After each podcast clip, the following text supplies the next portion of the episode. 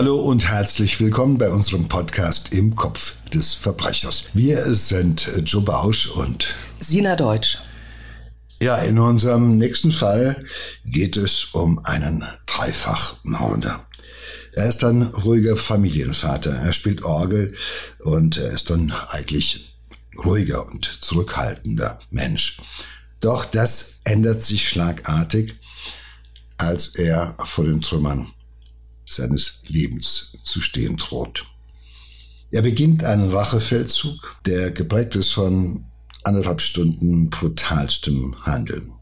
Drei Menschen müssen dabei sterben, bevor Jens S. nach einer spektakulären Flucht endlich aufgehalten wird. Jens S. ist verheiratet, er hat drei Kinder, die sind sieben, zehn und 14 Jahre alt. Er zieht sie gemeinsam mit seiner Ehefrau groß. Äh, sie leben in Sachsen im Vogtland in Werder. Das ist eine sehr idyllische kleine Gemeinde mit viel Grün. Und äh, er hat Arbeit äh, als Tischler, ist 35 Jahre alt und hat neben der Ehefrau und der Familie auch noch eine zehn Jahre jüngere Geliebte. Also man kann sagen, ein sehr erfülltes Leben. Ja, wenn du das so siehst, stimme ich dir zu. Ja. Doch dieses äh, erfüllte Leben, wie du so schön gesagt hast, äh, äh, steht auf tönernen Füßen. Ja, und es bricht auf einmal auch tatsächlich krachend zusammen. Und zwar passiert alles auf einmal. Seine Frau möchte sich von ihm scheiden lassen. Er verliert seine Arbeit, nachdem er schon sieben Jahre in diesem Unternehmen gearbeitet hat. Die Geliebte will sich von ihm trennen. Also er verliert alles und ähm, entschließt sich, dass die Menschen, diese Menschen für sein Leben, sein verpfuschtes Leben büßen müssen.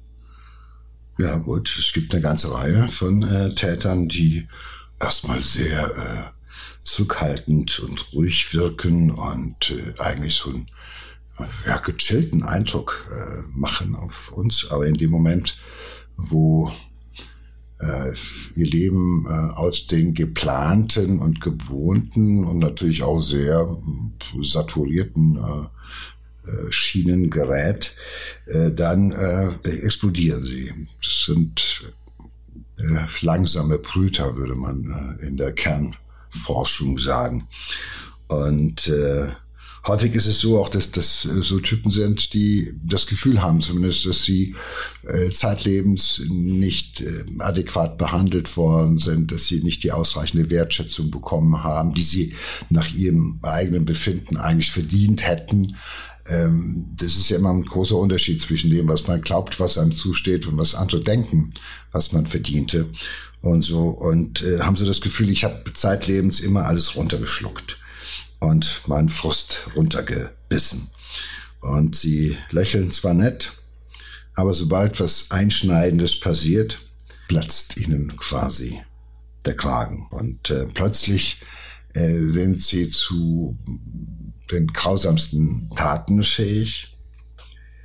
Dabei geht es natürlich auch um das Wiedererlangen von Kontrolle über ein Leben, was aus den Fugen gerät, weil das ist alles schön, es läuft alles gut, wie du am Anfang gesagt hast, es ist erfüllt, so könnte es ja bleiben, wenn man es sich wünschen dürfte, aber leider Gottes spielen die anderen nicht mehr so mit, wie man sich das gewünscht hat. Die Frau will sich scheiden lassen, die Geliebte hat keinen Bock mehr auf dich und der Chef hat auch keine Arbeit mehr für dich. Schitte. So, und das Ganze im Vogtland. Also so viele Möglichkeiten, äh, andere Arbeit zu finden, gibt's da halt eben nicht. Und äh, alleine, dass Leute es wagen, sich aus dieser Performance zu verabschieden, nehmen diese Täter persönlich, im wahrsten Sinne des Wortes. Das kann nicht sein. Und äh, nach der Devise, wenn ihr mich jetzt völlig entwertet, ja, dann äh, mache ich das umgekehrt genauso. Ich meine, es ist ja schon nachvollziehbar irgendwie, ne? Also wenn, wenn du wenn so viel auf einmal auch passiert, ne? Also ich meine, wenn du deinen Partner verlierst und deinen Job und deine Existenz ja irgendwie. Ich verstehe schon, dass das ein wahnsinnig äh, ähm, schwerer Schlag irgendwie ist, ne? Ja. Dass immer auch so alles so auf das kennen wir ja. Es passiert immer so alles auf einmal. Wenn du eine ja. Pechsträhne hast, dann passiert und dann, dann geht, geht noch was kaputt und noch was. Und ich verstehe schon, dass man da äh, tief verzweifelt ist, aber das, was Jens S. macht, ist natürlich äh, nicht nachvollziehbar. Naja, aber es ist ja Murphys Gesetz. Wenn etwas schief gehen kann, wird es schief gehen. Und ich glaube, initial ist er derjenige, der das alles auch, äh, äh, dieses Schicksal sozusagen provoziert, wie so ein Dominoeffekt. Er hat die Geliebte, ja, und äh, er sorgt dafür, dass eine Frau sich von ihm scheiden lässt. Äh, äh, dass äh, er ist wahrscheinlich auch derjenige, der in dieser Zeit in seiner Arbeitsleistung äh, nachlässt, äh, launig ist oder wie auch immer und deshalb von seinem Chef halt rausgeschmissen wird, weil das macht er ja nicht, weil er so einen tollen Arbeiter loswerden will, sondern weil er auch nicht mehr so, der Jens es nicht mehr so hm, funktioniert, ja, wie er das vorher erwartet hat. Insofern ja. gibt es immer sozusagen eine Initialzündung. Und er ist derjenige, der dieses Schicksal in diese Richtung angestoßen hat. Und das muss man mal ganz klar so sehen. Also diese Geschichte, es kommt über mich, äh, ohne dass ich was dafür konnte, äh, die glaube ich nicht, sondern er ist schon auch verantwortlich äh, für das, was dann kommt. Weil natürlich hat er sich gewünscht, die Frau guckt weiter zu und sagt, ich habe nichts dagegen, wenn du eine zehn Jahre jüngere Geliebte hast, kein Problem. Äh, der Chef, der sagt, naja, wenn du öfter mal krank bist, weil du halt nachts wenig schläfst, weil du von A nach B musst und bei zwei Frauen ist ja auch nicht so leicht, verstehe ich. Äh, ich gebe dir dafür auch mehr Geld. Alles schön. Das ist nur nicht die Realität. Fakt ist, er hat den ersten Dominostein bewegt und jetzt klappt alles zusammen. Mhm. So, und das ist etwas, was er nicht wahrhaben will. Es ist der 1. Dezember 2005. Es ist äh, Winter und ähm, ja, da ist ein verschneites kleines Örtchen. Und an diesem Tag tippt Jens S. eine SMS-Nachricht in sein Handy an seine äh, Geliebte, beziehungsweise die ja jetzt seine Ex-Geliebte ist. Sie hat ja äh, die Affäre beendet und er lockt sie auf einen Parkplatz. Er macht einen, den Treffpunkt dort aus. Äh, sie soll abends um 18 Uhr dahin kommen. Das ist der ähm, im zwei, 20 Kilometer entfernten Adorf. Und als die Ex-Geliebte ankommt. Sie ist 25 Jahre alt, übrigens Mutter einer fünfjährigen Tochter und Blumenverkäuferin. Hält Jens S. ihr eine Pistole in den Nacken und drückt ab. Und der Schnee färbt sich rot vor Blut. In den Nacken ist eigentlich eine Hinrichtung, ne? Naja, also äh, unvermittelt äh, jemanden die Pistole so in den Nacken zu halten, also wie man so eine Katze eigentlich packt, ja, im Nacken packt, äh, sie runterdrückt und äh, im Endeffekt äh, den Hinterkopf schießt. Das ist äh, eine Hinrichtung im wahrsten Sinne des Wortes. Und äh, das äh, ist ja auch völlig äh, überraschend, bestätigt auch wieder mal unsere, äh, Sina, unsere These, ähm, niemals einen Ex-Geliebten irgendwo zum letzten Gespräch, irgendwo auf einem Parkplatz im Wald, äh, entfernt von allem treffen. Ja. Das, das ist ein absolutes No-Go. Also nochmal hier an dieser Stelle. Wir können es nicht oft Alarm, genug betonen. Ja, nochmal Alarm. Die gefährlichste Situation für eine Frau, die tödlichste Situation ist der, die letzte Aussprache mit dem Ex. Genau, und äh, so ist es hier halt eben auch. Und äh, das Schlimme ist, das ist ja nicht das Einzige, sondern an dieser Stelle beginnt im Endeffekt eine, ein blutiger Rachefeldzug. Und es werden halt noch äh, weitere Menschen sterben. Ähm, die Leiche der jungen Frau wird äh, auch erst am nächsten Morgen gegen 6.30 Uhr von einem Lkw-Fahrer gefunden, der auf diesem Parkplatz steuert. Also Jens S. macht sich auch nicht die Mühe, jetzt die Leiche irgendwie zu verstecken, sondern es ist egal. Also die musste auch liegen. Alle Welt soll sehen, sozusagen hier. So, ich glaube, er denkt darüber gar nicht nach, weil er ist jetzt schon in so einem Amoklauf-Modus. Genau, das ist, wenn er weg, genau, du hast es äh, gesagt, es, ist, es scheint so wie der Beginn eines Amoklaufes, nur der Unterschied ist, dass er ja zwischendurch irgendwo erstmal wieder ins Auto steigt, sich von A nach B bewegt, dass, die, dass er die Opfer natürlich auswählt, nicht wie bei dem Amokläufer, mhm. der teilweise die Leute auswählt und teilweise auf x-beliebige, ihm nicht bekannte Menschen äh, schießt. Also das ist ein bisschen was anderes, aber es ähnelt dem schon sehr stark. Ja, nämlich äh, eine halbe Stunde nach diesem, äh, nachdem er die Frau erschossen hat, fährt er mit äh, dem roten Golf seiner gerade ermordeten Ex-Geliebten zurück nach Werder. Er hat sein nächstes Opfer nämlich schon im Blick. Er steuert auf das Gelände einer Fensterbaufirma. Dort hat er sieben Jahre lang gearbeitet, bis ihn sein Chef Anton H. rausgeschmissen hat. Und zwar vor kurzem erst. Und dafür soll er jetzt büßen. Er kurbelt das Fenster des roten Golfs runter. Er feuert drei Schüsse ab auf seinen Ex-Schiff. Der bricht zusammen und stirbt an seinen inneren Verletzungen. Die Ehefrau des Toten alarmiert die Polizei. Und zwei Zeugen sehen auch den roten Golf am Tatort und merken sich das Kennzeichen. Das heißt, die äh, Polizei hat äh, schon eine heiße Spur zum Täter, aber Jens S. ist noch nicht fertig. Er wird seinen Rachefeldzug fortsetzen.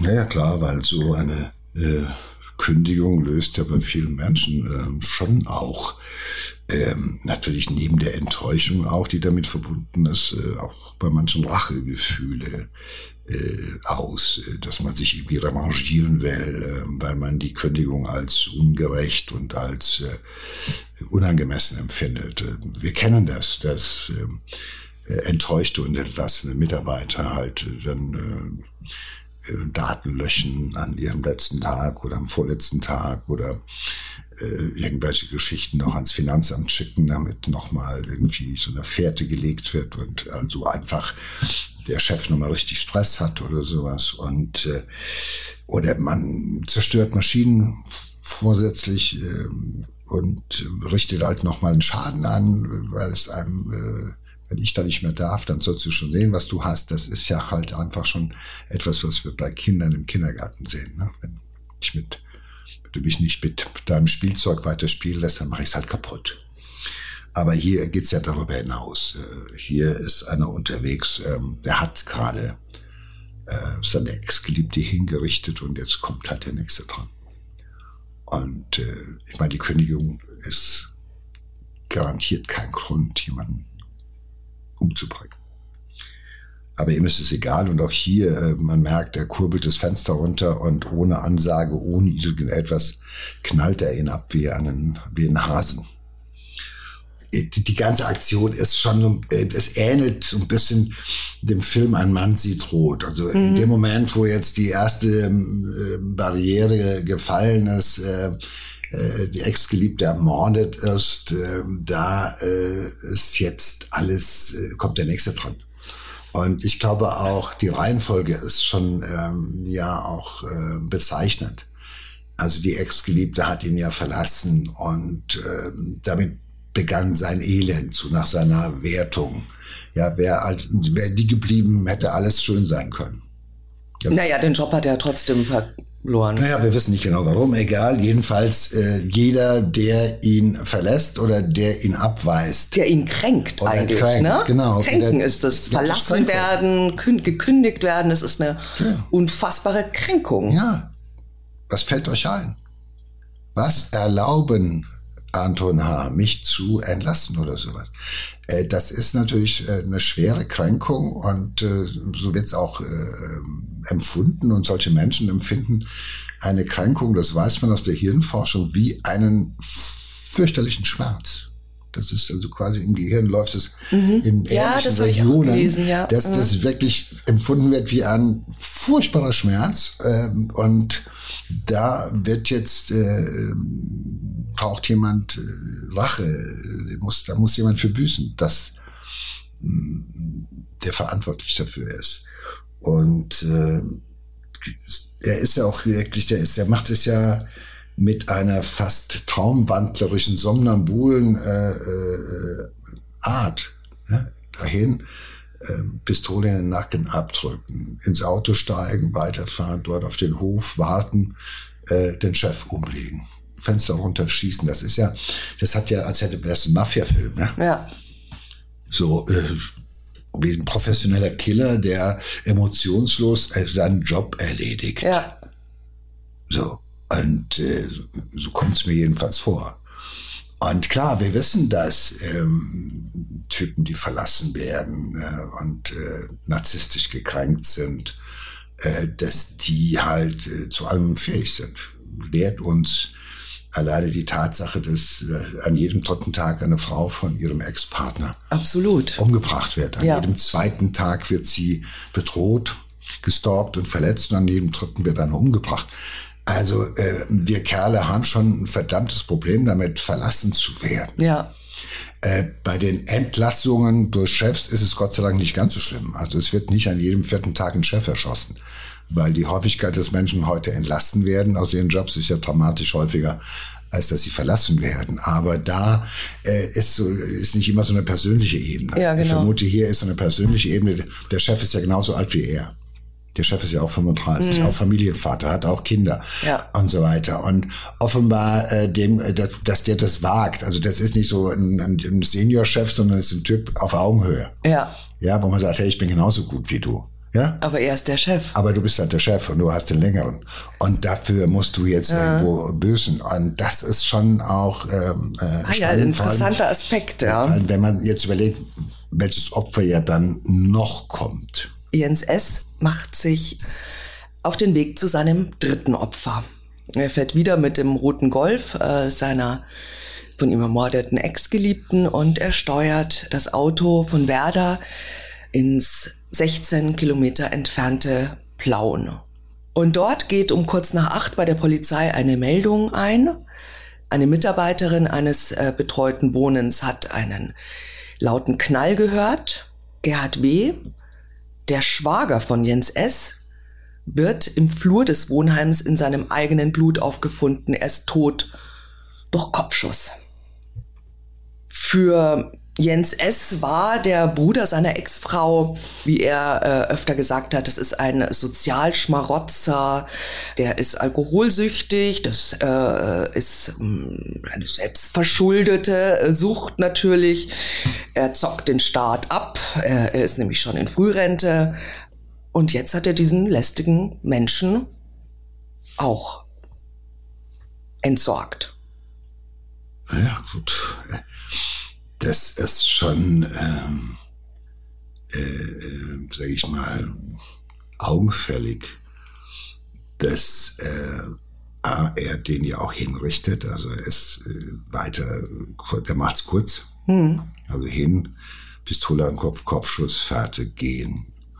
Und äh, das Ganze, während er eigentlich annehmen muss, dass er bereits, äh, dass bereits nach ihm gefahndet wird. Also ja, das ist ja die Polizei sucht ja den roten Golf mittlerweile überall und äh, das läuft ja parallel. Also nach ihm wird gefahndet und er findet noch die Zeit, nach Blauen zu fahren, dort an diesem Wohnheim, was ja nachts wahrscheinlich nicht geöffnet ist, äh, äh, hineinzugehen und seinen Ex-Schwager zu liquidieren weil der ein Sozialschmarotzer ist. Nein, das ist ja auch ein junger Mann, der aber so in der Wertung von Jens S. das Leben nicht verdient. Der Sozialschmarotzer ist, der sozusagen, wo Jens S. sagt, von meiner Steuer lebt der. Also das ist offenbar äh, eine Figur, die ihn immer provoziert hat. Ja. Ja, also, dass da einer ist, der äh, säuft und nicht arbeiten muss und trotzdem irgendwie auch ein normales Leben hat oder ein Leben hat jedenfalls. Ich meine, so ein Leben eines äh, Frührentners in einem Wohnheim ist ja nicht gerade irgendwo ein Bilderbuchleben. Das muss man ganz klar sagen. Aber offenbar ist es so, dass Jens S. das Ganze provoziert. Der Typ macht nichts, der tut nichts, der hat auch ein Dach über dem Kopf, der lebt ja jetzt ein Leben, was ja ein bisschen dem ähneln wird, was er für sich befürchtet. So insofern Ja, habe ich ja. mich gefragt, warum. Bringt er den Typen um, der ohnehin also eigentlich ja keine Konkurrenz darstellt oder auch nicht irgendwo einen vom Sockel schießen muss. Du meinst, weil das, äh, das Bild glaube, ist äh, eher auch ein einsamer. Er ist ein einsamer, ein verlassener Mann. Arbeitsloser Mann, der auch von und, Hartz IV dann Genau, und das könnte quasi. das Schicksal mhm. sein, das ihm auch irgendwann mhm. mal droht. Ja. Ich glaube, das ist so, ähm, was in seinen Ängsten vielleicht genau das Schicksal ist, was ihm auch droht und äh, er hat immer in seinem Leben gesagt, ich arbeite, ich bin so, ich bin nicht wie der. Das war, glaube ich, das hat er wahrscheinlich ganz oft gesagt. Er hat sich ganz oft von diesem Ex-Schwager abgegrenzt und äh, der ganz, die ganze Welt wissen lassen, dass er halt eben nicht so eine so ein Loser ist, nicht so, so, eine, so, eine, so, eine, so, ein, so ein Mensch, der der äh, auf, ähm, auf das Wohlwollen des Staates an, äh, angewiesen ist oder sowas. Nein, ich bin ein Macher, aber jetzt ist der Macher das Leben entglitten. Und er geht hin und er schießt im Endeffekt, in Anführungszeichen, sein Ebenbild ja. dessen, was er befürchtet. Ähm, so ist jedenfalls ähm, meine äh, Erklärung. Äh, weil mit dem hat er sonst nichts. Es gibt keinen Streit mit dem oder sonst was. Es gibt ja keine Auseinandersetzung. Der hat ihn auch nicht verlassen.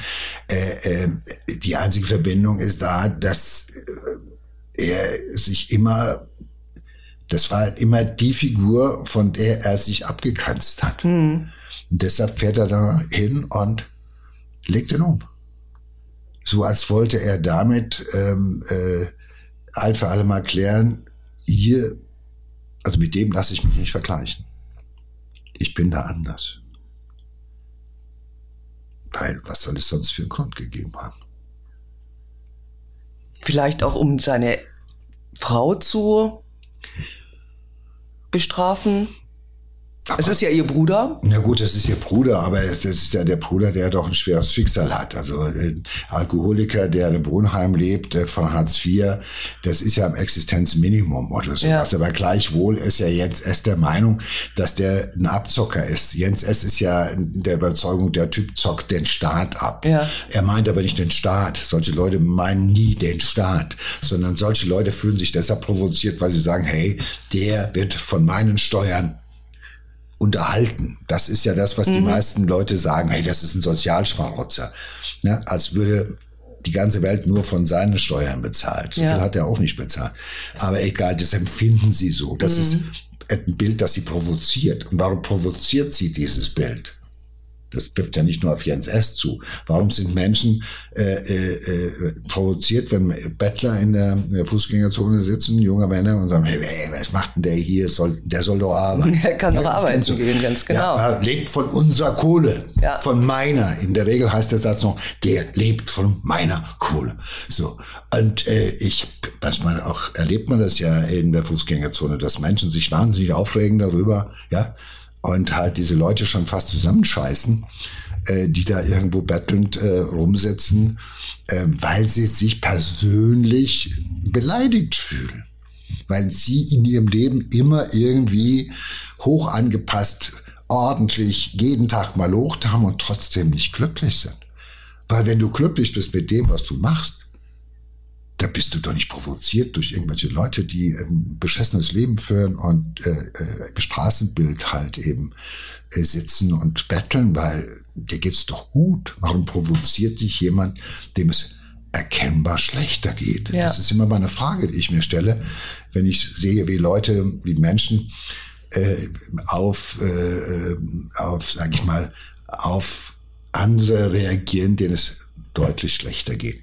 Aber Jens S. zieht es halt durch, er hatte eh nichts mehr zu verlieren. Also legt er den eben auch um. Inzwischen suchen über 250 Polizisten, Spezialeinheiten äh, nach Jens S., auch mit Hubschraubern und das bemerkt er dann natürlich auch. Er lässt das Fluchtauto zurück und äh, versucht zu Fuß zu entkommen, ohne Erfolg. Ein äh, Spezialeinsatzkommando kann ihn dann aufhalten und festnehmen in ähm, einem verschneiten Waldgebiet, äh, nur einen Kilometer entfernt äh, von der tschechischen Grenze. Die Tatwaffe, die noch geladen ist, ähm, trägt er bei sich. Das ist eine Luger-Pistole, mit der er gerade drei Menschen ermordet hat. Was ich ja auch bezeichnend finde, er hatte offenbar keinen Plan für seine Flucht. Ja, also das ist ja auch, er, er macht sich auf den Rachefeldzug, das ist klar, dahin will ich, dahin will ich, dahin will ich.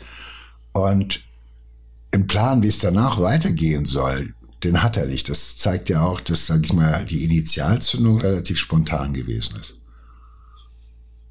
Aber wie es dann weitergeht, äh, Auto stehen lassen, okay, zu Fuß flüchten ist natürlich immer irgendwo eine schwierige Nummer, weil du kommst langsam vorwärts.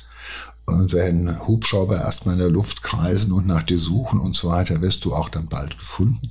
Immerhin, er hat es bis auf einen Kilometer sozusagen an die Grenze geschafft. Also sein, sein Impetus, äh, Impuls war immer noch, sich irgendwo ins Ausland abzusetzen. Ja, aber was will man denn Aber aus der Tschechoslowakei wirst du auch, auch ausgeliefert. Ja, also, aber ich meine, er hat ja, es ist so irgendwo, ich gehe in den Wald, ich flüchte in den Wald, ja. Das ja. ist so fast schon. Äh, es ist vielleicht so ein Urinstinkt ja, das des Menschen. Ne? Ja, ich gehe, das, äh, das, was allen Angst macht, wir gehen in den Wald.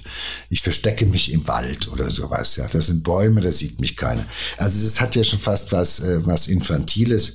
Aber ich meine, wenn man sieht, mit welchem Equipment die Polizei nach ihm gesucht hat, ähm, da wird auch erstmal auch klar, was da äh, an Informationen gelaufen ist. Ich meine, da werden Menschen hingerichtet. Man weiß nicht, wo endet das Ganze? Ja, immer. Weil überleg dir mal da die Geliebte, okay, da ein, ein, junger Unternehmer, okay, dann auf einmal irgendwo in einem Wohnheim. Also da ist ja auch kein, also nicht unbedingt ein roter Faden drin oder sowas. Und dann sagst du dir, okay, drei Schüsse, vier Schüsse, fünf Schüsse. Der Mann ist bewaffnet und macht Gebrauch von dieser ja. Schusswaffe. Und da geht natürlich die Lampe an und dann hast du es mit äh, Sondereinsatzkommandos zu tun. Und die äh, sind schon gut. Im Suchen, aber auch im Festnehmen. Ja, also äh, Jens S. Äh, muss dann natürlich vor Gericht. Er gesteht seine Taten auch vollumfänglich, aber das Geständnis ähm, hilft ihm nicht weil er hat äh, natürlich seine drei Opfer heimtückisch und geplant ermordet. Sie waren alle wehrlos. Der Gutachter sagt auch, es liegt keine Persönlichkeitsstörung vor, der Angeklagte ist voll schuldfähig. Er selber kann äh, seine Taten nicht erklären und ähm, er hat wahrscheinlich nicht die Fähigkeit der, der Reflexion. Und sein Verteidiger spricht, natürlich ist auch sein Verteidiger von einer Verzweiflungstat. Er sagt, das war sicherlich eine absolute Verzweiflungssituation. Ähm, er ist mit seinem eigenen Leben, mit der Arbeitslosigkeit, der Hoffnungslosigkeit, äh, mit der Trennung von der Ehefrau, die bevorstand, nicht klargekommen und aus dieser ganzen Gemengelage heraus ist das entstanden. Wir sind ja eher der Meinung, Hoffnungslosigkeit eher nicht, ne? Ja, also wenn das äh, jeder macht, der den Job verliert und äh, der äh, von der Frau erfährt, dass sie äh, die Scheidung möchte, dann ist das Gemetzel auf unseren Straßen unvorstellbar. Also äh, es gehört schon, es gehört schon eine ähm, maligner Narzissmus dazu. Also ja. Die Verletzlichkeit, die Verletzbarkeit. Da wird, es wird sozusagen sehr, sehr, sehr persönlich genommen, was, mhm. da, was da passiert. Und über diese Persönlichkeit verfügen Gott sei Dank nicht so ganz viele Menschen. Ja. Es sind roundabout, man schätzt, was den äh, malignen Narzissmus angeht, schätzt man so eine Größenordnung von 5, 6 Prozent äh, in der Gesamtbevölkerung natürlich in mm. unterschiedliche Ausprägungen. Ja. Das heißt, da hast du vielleicht auch nur ein Prozent, was so reagiert wie Jens S. Und äh, mich wundert auch nicht, dass er selber das nicht erklären kann. Ähm, weil äh, du hast gesagt, es fehlt ihm die intellektuelle Ausstattung, sozusagen introspektiv in sich hineinzuhören und Vielleicht, zu fragen. Ja. Ich glaube, manchmal solche Leute, ist meine Erfahrung, sind auch über den Prozess hinaus, eigentlich bleiben sie der Überzeugung, dass sie das Richtige getan haben. Sie wissen zwar, sie können dir zwar nie nachvollziehbar erklären, warum das ausgerechnet das Richtige gewesen ist, mhm. aber für sich selbst ist absolut klar, dass sie das Richtige getan haben. Und vor Gericht ähm, gehen sie dann lieber in die Defensive und sagen, ich weiß nicht, was mich geritten hat. Ich weiß es nicht, weil äh, wenn er vor Gericht sagt, hört zu Leute, ähm, ich bin mir sicher, das war das einzig Richtige, was ich getan habe, dann ist das ja nicht positiv. Also schweigen Sie lieber und sagen, ich weiß nicht, was mich geritten hat, was da der Auslöser gewesen ist weil natürlich äh, Narzissmus nicht an irgendeinem Nachmittag entsteht, sondern das ist ja eine Entwicklung in der Persönlichkeit über eine längere Zeit. Und äh, manche leben ihn aus, manche können ihn nicht ausleben. Und äh, was der Anwalt als Verzweiflungstat beschreibt, Verzweiflungstat. Also ich stelle mir Verzweiflung als etwas vor von Menschen, was weiß ich, die äh, vor dem Ertrinken stehen und irgendwie, was weiß ich, treten und strampeln und vielleicht einen aufs Boot ziehen, weil sie selber rein wollen. Das, glaube ich, ist für mich eine Verzweiflungstat. Ja. Aber jemand, der im Endeffekt selbst verschuldet irgendwo seine Ehe kaputt macht, seine Geliebte los wird und auch aus dem Job geschmissen wird, das ja, und auch die Kaltblütigkeit, wie und er die Kaltblütigkeit, vorgeht. ja, und auch immer, der hat ja von Tat zu Tat, dazwischen liegen ja teilweise äh, äh, zwei Stunden. Also wo du denkst, du kommst langsam runter. Du hast eben ja. noch äh, diese Frau erschossen. Du bist in ihrem Auto unterwegs. Ja. Ja, also du hast ja viele Momente, wo du dir vor Augen halten kannst, was du gerade eben getan hast. Ja. Weil er war ja dabei. Er hat ihr ja in den Hinterkopf geschossen. Er hat irgendwo äh, diesen äh, Chef irgendwo dreimal in den, äh, in den Leib geschossen, der ja. verblutet ja. elendig. Ja. Äh, äh, da ist immer auch Zeit gewesen. Äh, und Verzweiflung ist ja nicht etwas, äh, was durchgängig über Stunden anhält. Ja. ja? Deshalb äh, kann ich das Argument des Anwaltes nachvollziehen, dass man sowas sagt.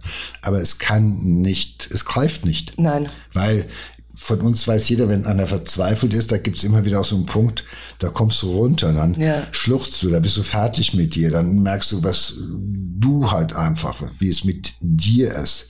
Aber du bist nicht durchgängig in so einem Rachemodus. Mhm. Das ist eher so eine genau. Amplitude auf und ab, so ja. denke ich.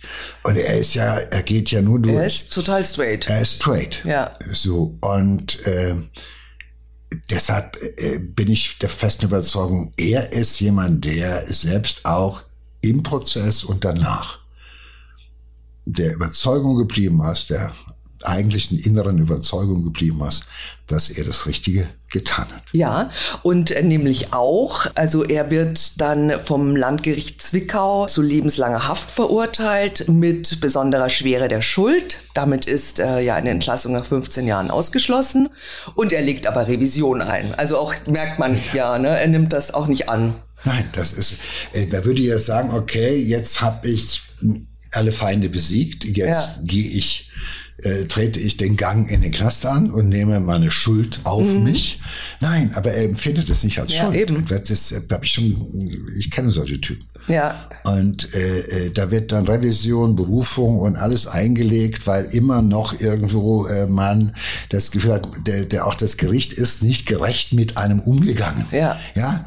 Äh, das Gericht hat nicht klar gemacht, dass diese Schlampe einen verlassen hat. Ja. ja? Und dass dieser widerwärtige Chef ja, äh, einen grundlos entlassen hat.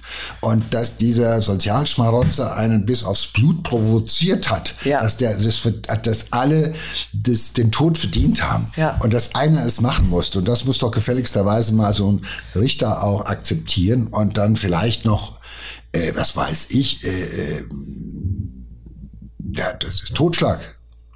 Von dem Gefühl her. Ich mhm. war auf dem Weg, es war eine, ich hatte eine scheiß Laune und äh, äh, Mord, nein, schwere der Schuld, nein. Das wird, so hat er das Gefühl, das wird ihm nicht gerecht. Und äh, deshalb begehrt er dagegen auf. Die Revision wird natürlich äh, zurückgewiesen und der ähm, Bundesgerichtshof bestätigt den Richterspruch auch. Er geht ins Gefängnis in ähm, die JVA im sächsischen Waldheim. Ich kann das nachvollziehen, das Urteil, weil Jens S. hat kaltblütig, heimtückig und absolut niederträchtig gehandelt. Er hat drei unschuldige Menschen, die ihm nicht, die ihm nichts Böses getan haben und noch nicht tun wollten, äh, getötet aus absolut niedrigen Beweggründen. Und die besondere Schwere der Schuld ist mehr als Tat angemessen, weil er hätte genügend Zeit gehabt, immer wieder von zwischen den Taten von dem Weiteren zurückzutreten. Das hat er nicht gemacht. Die Schwere der Schuld bedeutet ja, man muss halt eben nach der Mindestverbüßungszeit prüfen, ob er schon entlassen werden kann oder nicht. Und die Schwere der Schuld heißt, es ist auf jeden Fall nicht möglich, egal wie er sich führt im Gefängnis, ob er sich gut führt oder schlecht führt, dass man ihn möglichst bei der Mindestverbüßungszeit schon entlassen könnte. Aus. Das heißt, er hat sich die Karten gelegt. Kann schon einige Jahre im Knast halt eben darüber nachdenken, ob das äh, über seine Schuld nachdenken. Also ich kenne einige, da hat dieses Urteil dazu geführt, dass sie 38 Jahre, 40 Jahre, mein längster Insasse, ist im 50. Jahr seiner Haft dann Wahnsinn. letztlich gestorben. Weil halt eben und äh, die Schwere der Schuld äh, klar war und äh, man immer noch gesagt hat, gut, der ist zwar im Gefängnis, ein unauffälliger, ruhiger Mensch, aber äh, keiner kann sicher sagen, dass, wenn man ihn entlassen würde, er nicht wieder zu so einer ähnlichen Tat fähig wäre. Und äh, wenn Darfst das, du sagen, was der gemacht hat? Das würde Ja, mich der- ja interessieren, 50 Jahre. Ja, der hatte, äh, der hat ähm, zwei oder drei Frauen, ähm, sage ich mal, während oder nach dem Geschlechtsverkehr langsam erwürgt. Und ähm, das äh, ist per se ja nicht schön. Ja. Und wenn man dann halt sagt, das ist ein sehr ruhiger Kandidat, ein Mensch, der äh, auch nicht sehr, sehr viel darüber gesprochen hat, wobei man sagen muss, der hat natürlich noch äh, am Anfang das alte Zuchthaus erlebt, wo man so einem Menschen natürlich nicht schon ziemlich früh die Möglichkeit gegeben hat, über seine Taten zu reden, sondern damals hat man einfach gesagt, hör zu, du hast lebenslang. Ja, ich würde vorschlagen, äh, du arbeitest fein, du bleibst unauffällig, ja, und wir reden in ungefähr 20 Jahren langsam mal so perspektivisch über eine Entlassung, so in sieben, acht, neun, zehn Jahren. So war das da. Heute wird ja relativ früh schon angefangen, mit diesen Tätern über ihre Gewalt zu reden. Es gibt Anti-Gewalt-Training, es gibt spezielle Sexualstraftäter, Therapien, weil man halt weiß, dass alleine die Verbüßung der Haft die Menschen ja nicht ändert oder verbessert. Und äh, insofern äh, hat man dazugelernt. Aber wenn du zu den Alten gehörst, die noch Ende der 60er Jahre in den Knast eingeflogen sind, äh, die haben natürlich die ersten 15, 20 Jahre in diesen ehemaligen Zuchthäusern, hat da keiner mit denen geredet. Insofern ist da ganz viel Zeit versäumt worden. Aber auch heute gibt es noch Insassen in deutschen Gefängnissen, die zumindest noch im 28., im 30., im 32. Jahr oder sowas einsitzen. Ja, so lange ist Jens es nicht im Gefängnis gewesen. Er hat sich zwei Jahre später, im Mai 2007, in seiner Gefängniszelle erhängt. Auch das ist für mich keine Überraschung, ehrlich gesagt, weil äh, äh, er hat ja im Endeffekt ähm, das Urteil nie angenommen, er hat es auch nicht akzeptiert. Und er hat ja auch immer, und er hat ja auch in seinen Taten eine, sage ich mal, eine destruktive Kaltblütigkeit bewiesen, so ohne Ansage, ohne große, ohne, sage ich mal, ohne Lamento, die Opfer hingerichtet. Und auch die Gesellschaft, die ihm jetzt, dieses, dieses Gericht, das ihm jetzt dieses Urteil präsentiert, das akzeptiert er natürlich nicht und sagt sich, okay Leute, ich kann auch anders. Ich entscheide, wann hier Schluss ist. Ich entscheide, wann ich aufhöre, diese Strafe zu verbüßen. Und wirklich auch in einer, das ist eine Haltung, die mir oft begegnet ist. Wenn man wartet so ein Jahr, zwei, drei, und dann ist sozusagen der Krieg mit den Instanzen beendet, dann weiß man, das Urteil ist jetzt revisionsfest, da gibt es keine Berufung mehr, da gibt es gar nichts mehr, dann dauert es noch eine Weile und dann wird einem klar, das ist jetzt in Stein gemeißelt. Du wirst jetzt mindestens die nächsten 20 Jahre hier abreißen müssen. Und dann reagieren solche Täter ähnlich wie am Anfang und so, nein. Und dann haben die genauso wenig Probleme, sich selbst umzubringen. Nach der Devise. So, das habt ihr jetzt davon. Das ist der letzte Beleg dafür, dass wir es da mit jemandem zu tun haben, der halt einfach aller Welt zeigen will, ihr habt mich verletzt, ihr habt mich gekränkt, das habt ihr jetzt davon. Aber ich kann damit leben.